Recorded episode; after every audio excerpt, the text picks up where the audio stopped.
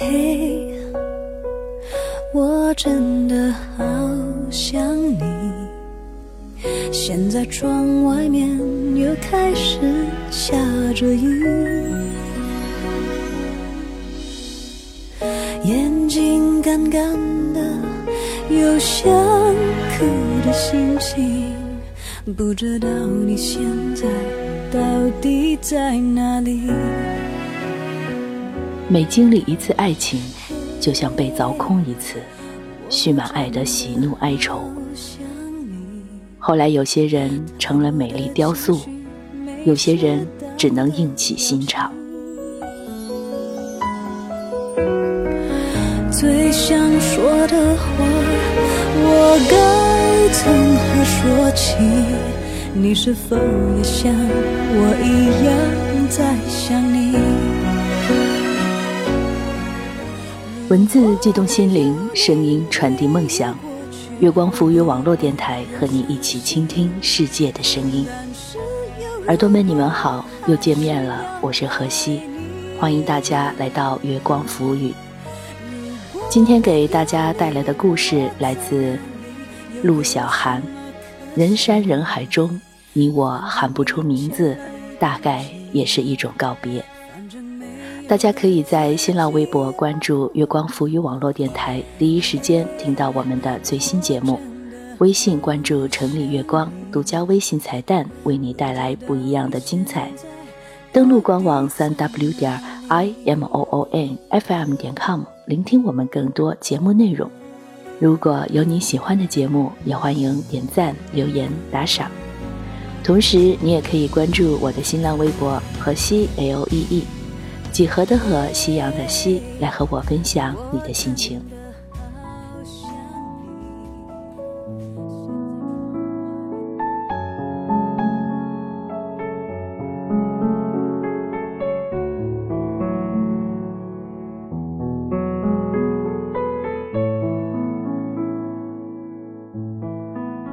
杜若没有想到会重逢江小山。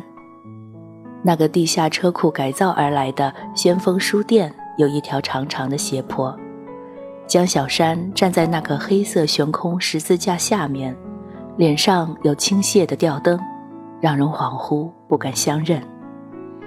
他大步走过来，手在杜若肩膀上用力地拍了两下，果然是你啊，杜若。那劲道一如学生时代军训时，他喊稍息，立正。杜若脸一下子红了，老同学偶遇该是欣喜，只是他多年前对江小山心动过。隐秘、轻微、无人知晓，好几年留在原地。灯光慢慢亮起，也不肯起身。后来忘却、顺应，杳无音信。恋爱了好几次，江小山只是往事。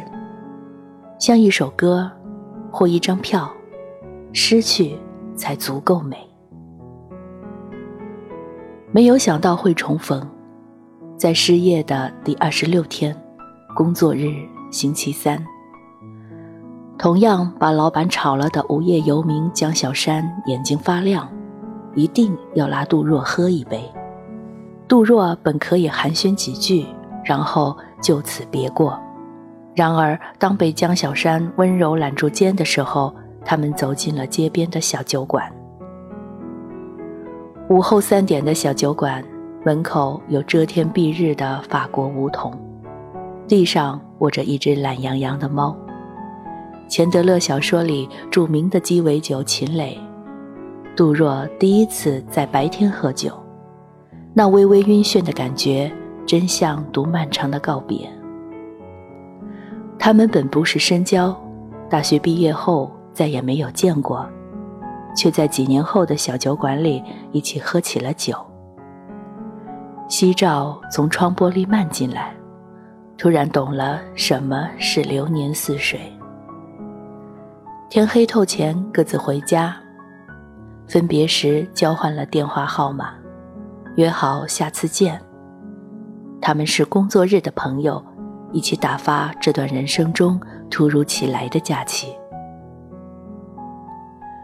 这个城市夏天真正来临的时候，他们已经泡遍了街头巷尾、大大小小的咖啡馆。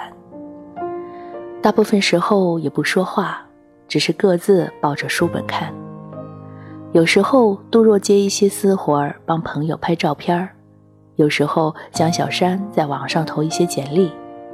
忙活完，两人一起结伴去吃晚饭，一人一双凉拖。杜若到他肩膀那里，有时玩闹，将小山就按住他的头顶，像陀螺一样原地绕一圈；有时撒娇，杜若就把头歪在他的肩膀上，歪歪扭扭地走路。他们在一起作伴是真的开心，兢兢业业工作好几年，尚有积蓄，不知落魄；自由散漫，不知放浪形骸。这段假期就像一次成年人的任性，是短暂的欢愉，也是一次失败。而在这样沮丧的时候遇到，又一起作伴，如果有爱情发生的话，也不失一个好的开端。是从午夜咖啡馆里那个吻开始的。那一晚，他们都有些疲倦。将近十二点，这个城市只有这家咖啡馆还开着，只有王若琳的烟嗓，只有恋人的恋恋絮语。杜若蜷起了双腿，头靠在牛皮沙发垫上，闭眼假寐。头顶有一盏灯，因而她面容柔软，令人心动。唇干燥而温暖，睁开眼睛，是江小山凑近的笑脸。后来他们也追忆，为何那个时候会吻他？江小山的回答令人动容，因为那是我心里最接近爱情的一个瞬间。一枚小小的戒指，几句耳语就足够。杜若对爱情的胃口从来不大。有次自己出门逛街，看到一对美浓烧的碗，墨绿色的藤蔓相依，碗口有一朵白茶花，非常漂亮。价格不菲，对失业几个月的他来说属于奢侈，还是买下，小心翼翼地包好带回家。那时心里就想着，以后可以用这个碗。和江小山一起吃饭。爱一个人，也不过是盼望着能和他吃好多好多顿饭。这年夏天，他们是爱情里的最优人，总是带着冰啤酒出门约会。林德曼的山莓味或者福佳白玫瑰。杜若细细的手挽在江小山的臂弯里，眼睛总是笑得弯弯的。爱情最美的时候，臂弯是一个很动人的词语。江小山第一次给杜若过生日，在大清早不动声色地送来了蛋糕和一大把茉莉花，静静地放在门口。杜若穿着睡衣开门拧牛奶，清香扑鼻而来，整个人像在梦中一样。杜若就这么抱着花儿和蛋糕，在门口意犹未尽地坐了好一会儿。那么幸福的早晨，难以忘怀。台风第一次登陆这座城市的时候，他们相继找到了工作，尤其是江小山，新工作除去出差多一些，其余都称心如意。顶着台风天出门下馆子庆祝。窗外风声涌动，大雨倾盆，他们在屋内火锅吃得热火朝天。干一杯吧，江小山。干杯，杜若。这段时间谢谢你了。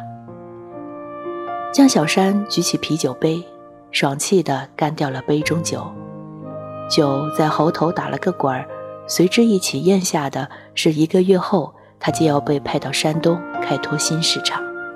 他下意识地对杜若隐瞒了这些，可能是不知如何开口，也可能是想拖延一阵，避免争吵，又或者在他心里，杜若并没有成为他做决定考虑的一个要素。他只是一个好的旅伴。假期结束了，旅程也到了终点。他们的分手也是平静。台风时节，这个城市多雨。江小山说：“我出去抽一根烟。”再回来时，他的裤管和衣袖都湿透了。玻璃门开合，带进一阵热风。杜若在那一瞬知道，他们短暂的爱情就这样结束了。太短了，短的他甚至不知道杜若买了两只很贵的日本碗，想要和他一起做饭吃。当然，他也无从知晓杜若产生过想要和他共度一生的念头。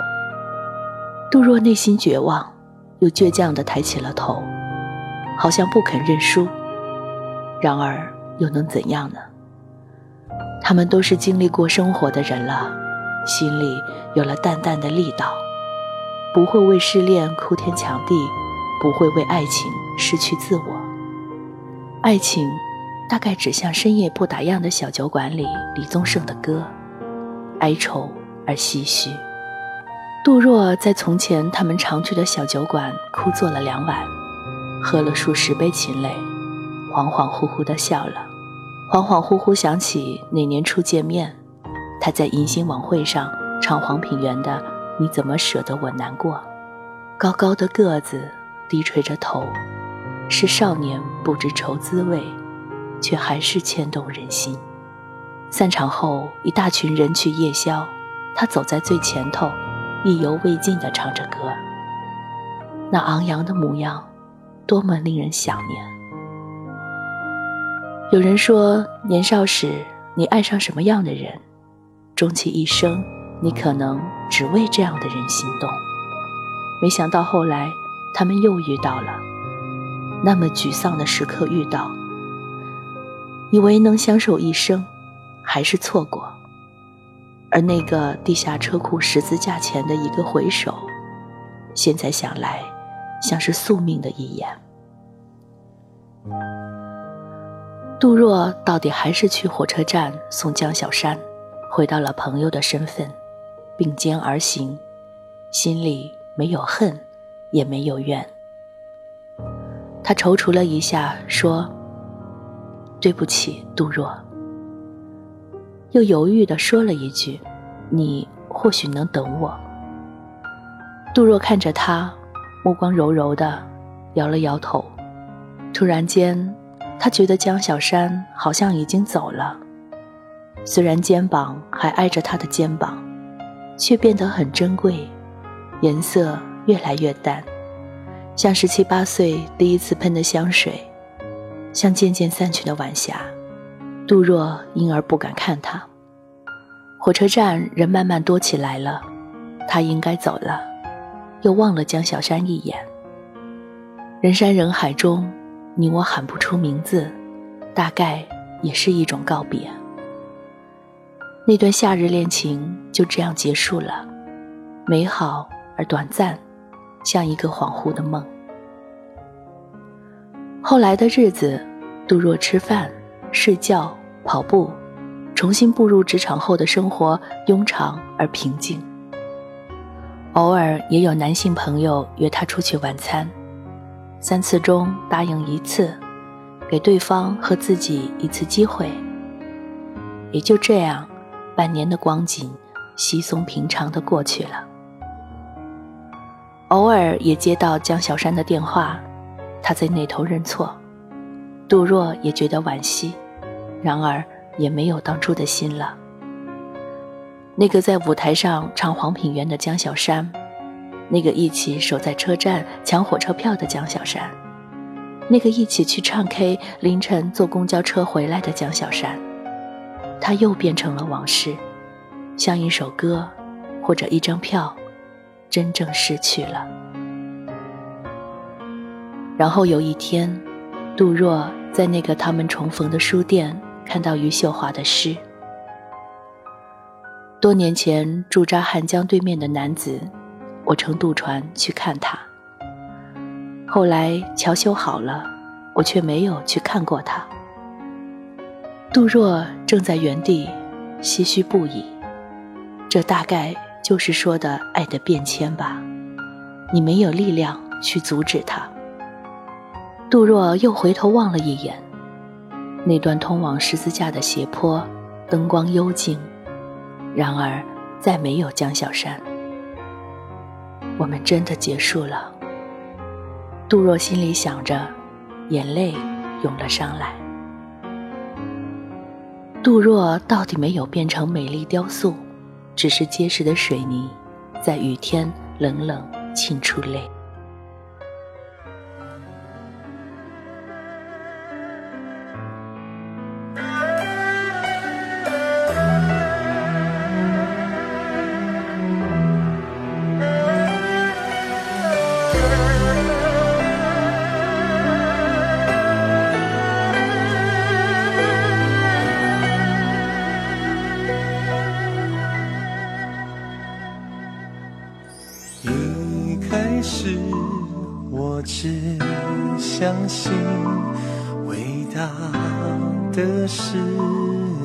感情。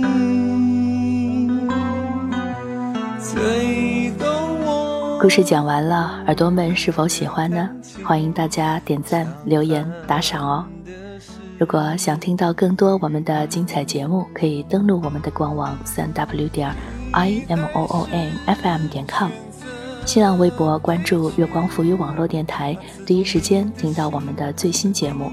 微信关注城里月光，独家微信彩蛋为你带来不一样的精彩。你也可以关注我的新浪微博河西 L E E，几何的河，夕阳的西。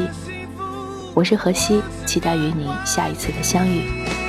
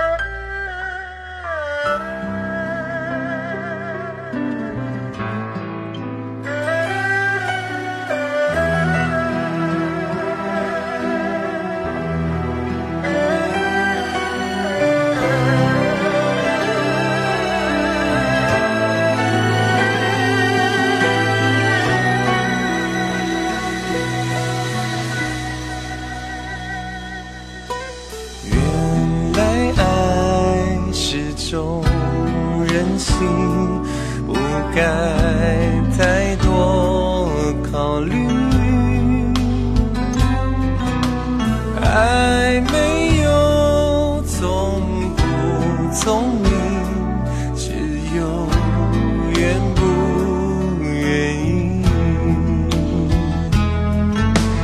你还是选择回去他刺痛你的心。